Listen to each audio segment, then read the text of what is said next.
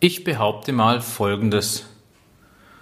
Wenn Sie als Führungskraft den Mitarbeiter in den Senkel stellen wollen, weil er sein Ziel nicht erreicht hat, dann sind Sie schief gewickelt. Ich behaupte sogar weiter, in äh, drei von vier Fällen ist die Kritik am Mitarbeiter gar nicht berechtigt. Hallo, lieber Hörer meiner Podcast-Reihe Führungskraft für Führungskräfte. Ich bin Stefan Schulig und freue mich, Ihnen auf diesem Kommunikationskanal Impulse, Expertenwissen und Ideen rund um das Thema Mitarbeiterführung zu geben. Viel Spaß damit!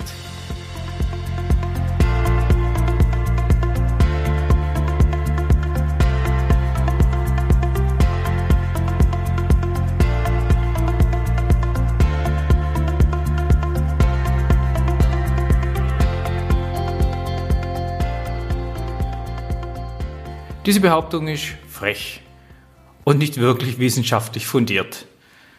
Das spielt aber für meine Kernaussage überhaupt keine Rolle. Obwohl ich in vielen Firmen genau das feststelle. Die Mitarbeiter werden wegen ihrer Nichterreichung der Ziele kritisiert. Aber das ist falsch. Mit diesem Podcast zeige ich Ihnen einfach auf, warum meine Behauptung ihre Berechtigung hat. Also, bevor Sie abschaltet, wenn Sie anderer Meinung sind, dann hören Sie meine Argumentation an. Danach können Sie immer noch entscheiden, ob Sie Ihren Blickwinkel behalten wollen.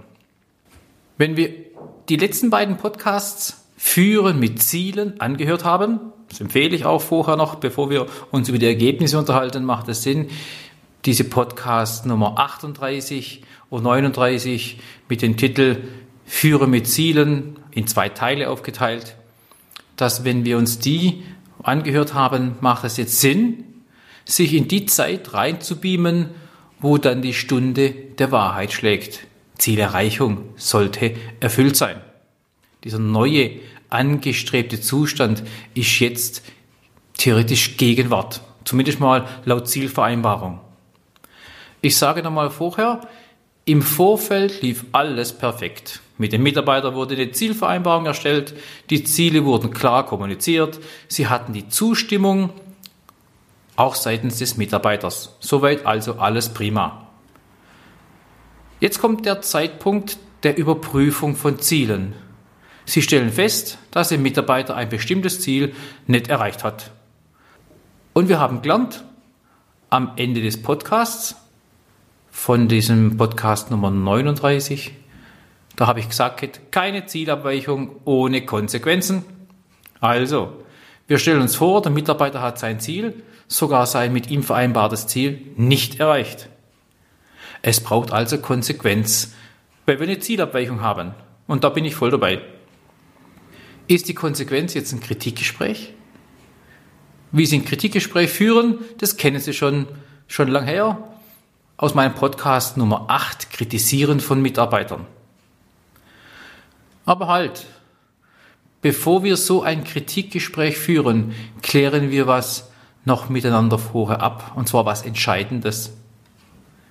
Sie fragen sich bitte selber, woran es gelegen haben könnte.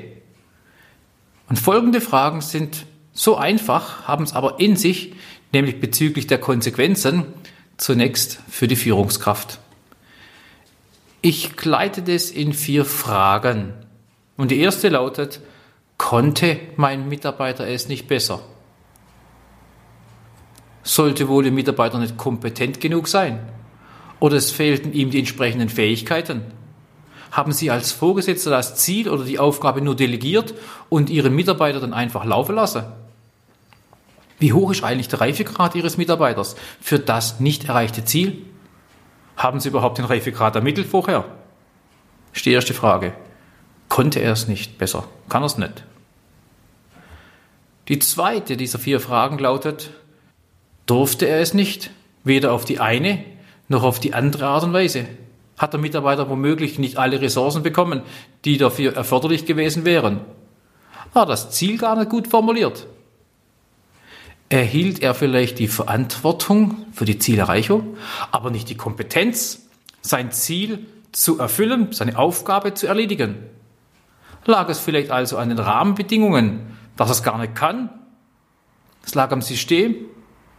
Er hatte darauf gar keinen Einfluss. Dritte Frage, die ich mir stelle. Wusste er es nicht besser? Hat der Mitarbeiter also im Vorfeld alle relevanten Informationen bekommen? Haben welche gefehlt? Um seine Sache gut zu machen, äh, fehlte ihm was dort irgendwie? Die Frage müssen wir uns stellen. Wer hätte dafür sorgen sollen, damit alle Informationen da sind, dass er Bescheid weiß? Fehlt ihm das zugehörige Wissen, um die Ziele zu erreichen? Das ist die Frage, die hinter dieser wusste er es nicht besser steckt. Und die vierte Frage, wollte er es nicht? Sollte das der wirkliche Grund sein? Und dieses Urteil kann man nicht so einfach aus der Hüfte schießen. Ja, dann haben wir ein besonderes Problem. Komme ich später darauf zurück. Da ist auf jeden Fall auch ein Kritikgespräch in Erwägung zu ziehen.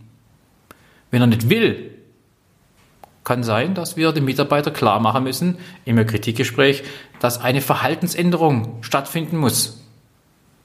Wenn jemand nicht will, das ist auch für den Mitarbeiter nicht ungefährlich. Sollte sich diese Verhaltensänderung nicht einstellen, handeln Sie. Sie kennen meinen Spruch, trennen Sie die Menschen nicht von den Konsequenzen ihres Tuns. Denn ein weiteres Fehlverhalten ohne Kritik und ohne Konsequenz ist, ist witzlos. Ihnen tanzen die Mitarbeiter auf der Nase herum, wenn sich das rumspricht. Und das tut's schnell.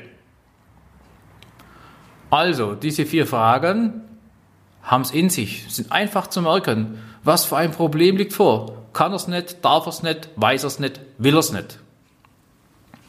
Wenn ein Mitarbeiter etwas nicht kann, kommen wir auf diese erste Fragestellung zurück, ihm diese Fähigkeit fehlt, dann sollte das die Führungskraft schon bei der Zielerstellung wissen und sich gar nicht wundern, wenn es nicht klappt, wenn er sein Ziel nicht erreichen kann.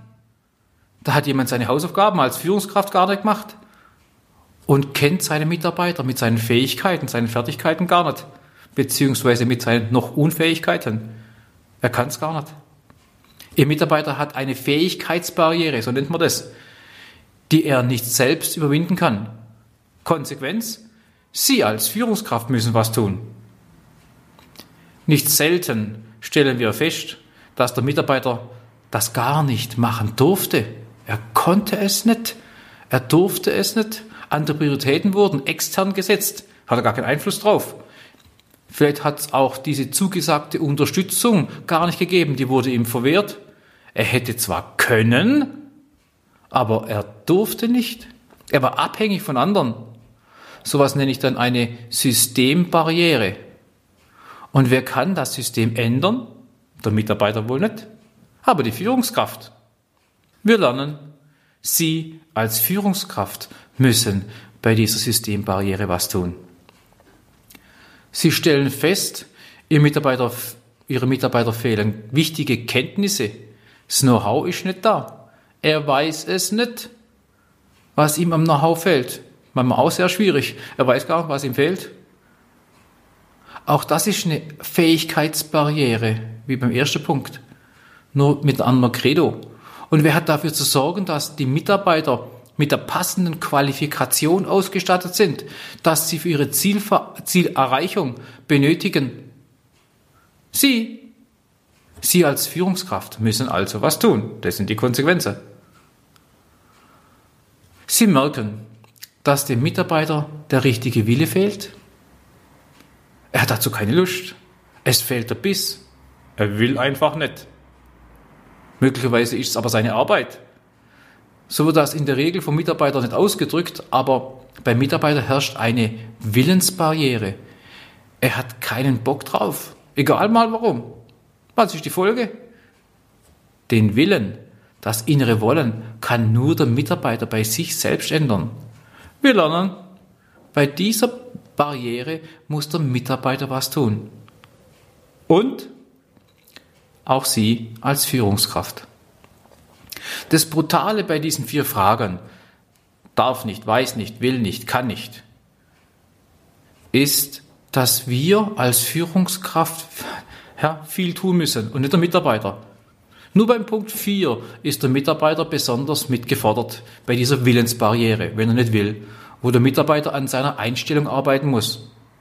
Und Sie als Führungskraft im nächsten Schritt sind leider auch gefordert, denn Sie müssen Überzeugungsarbeit leisten, vielleicht sogar die Sinnfrage klären und die Rolle nochmals klarlegen. Klammer auf, was eigentlich vorher alles schon bei einer Zielvereinbarung im Vorfeld hätte passieren müssen. Ja, so eine Führungsarbeit ist ja richtig anstrengend. Wir merken uns also, handelt es sich um Systembarrieren? Handelt es sich um Fähigkeitsbarrieren? Oder handelt es sich um eine Willensbarriere? Das heißt, es macht also überhaupt gar keinen Sinn, Kritik zu üben, weil in drei von vier Fällen, so habe ich gesagt, mindestens drei von vier Fällen ist die Führungskraft gefordert. Sie, die Führungskraft, ist es, die das Kritikgespräch dann suchen muss bei der Willensbarriere. Und dieses muss auch nur unter der Prämisse der gewünschten Verhaltensänderung stattfinden. Vielleicht stimmt beim Mitarbeiter der Mindset nicht. Noch was. Mal ganz ehrlich. Das Kind ist schon anderweitig und vorher im Brunnen gefallen. Wegen unserem Fehlverhalten als Führungskraft.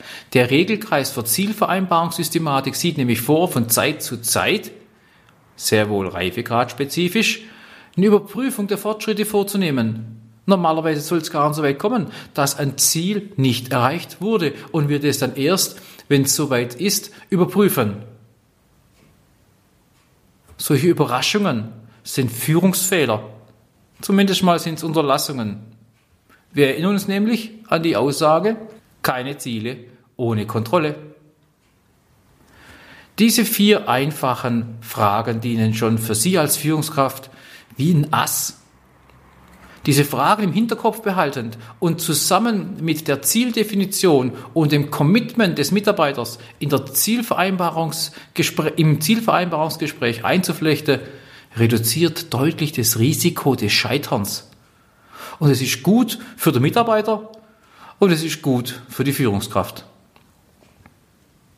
Wir wollen ja schließlich unsere Mitarbeiter erfolgreich machen, andere zum Erfolg kommen lassen. Wir vermeiden das unrühmliche, unangenehme, sogar schweißtreibende Kritikgespräch. Und wenn wir es dann doch mal brauchen, orientieren wir uns an dem deutschen Schriftsteller und Jurist Theodor Storm, hat gelebt 1817 bis 1888. Der schrieb schon, nur wer ein gütiges Herz hat, darf sich Kritik erlauben. Fazit. Wenn Sie meinen, die Zielerreichung wurde verfehlt und Sie haben was zu kritisieren, dann stellen Sie sich bitte zuerst diese vier Fragen. Weiß der Mitarbeiter es nicht, kann er es nicht, darf er es nicht, will er es nicht. Und wenn dann tatsächlich noch Kritikbedarf besteht, tun Sie es zeitnah, warten Sie nicht aufs jährliche Mitarbeitergespräch, das irgendwann mal stattfindet, Tun Sie die Kritik unter vier Augen. Sagen Sie es klar, eindeutig, konkret und spezifisch, was nicht in Ordnung ist. Sagen Sie ihm, wie er es in Zukunft zu machen hat.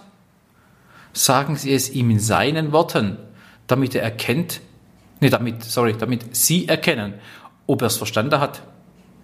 Zeigen Sie ihm die Konsequenzen auf, wenn es wieder vorkommt und handeln Sie genau danach.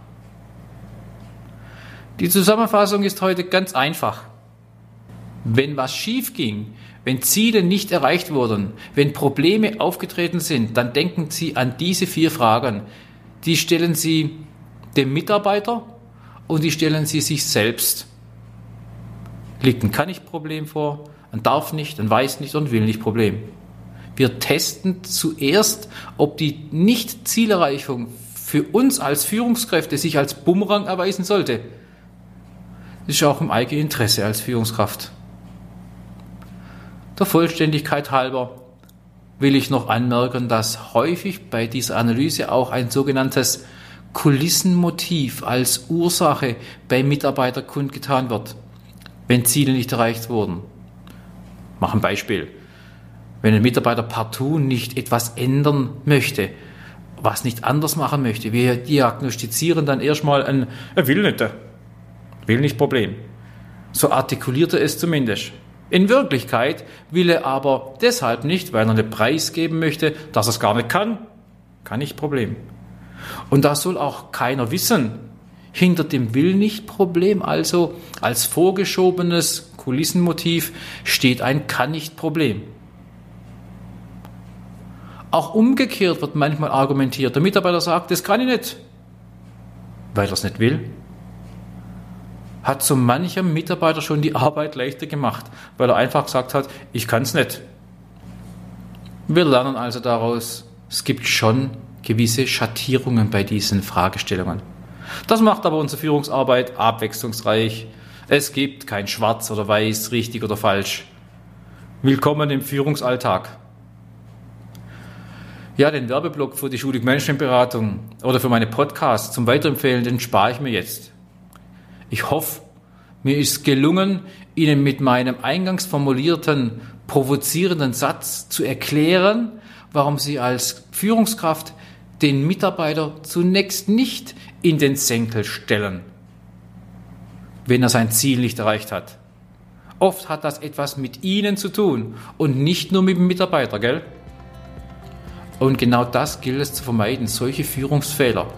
Sie sollen gute Führungsarbeit leisten und diese hier genannten Stolperfallen kennen und vermeiden lernen. Das macht mich happy. Denn gute Führungskräfte braucht das Land. Es grüßt Sie, Ihr Stefan Schulig. Danke fürs Zuhören und bis zum Schluss dabei bleiben. Ich freue mich, wenn Sie das beim nächsten Mal wieder tun und meinen Podcast aufrufen, auf Play drücken und den Lautstärkeregler auf gut hörbar stellen. Vielleicht hört noch eine weitere Führungskraft mit. Sie haben sie eingeladen, weil sie auch begeistert Mitarbeiterführung praktizieren will. In diesem Sinne viel Spaß beim Anwenden der Werkzeuge aus unserer Führungstoolbox. Ihr Führungsexperte Stefan Schulig.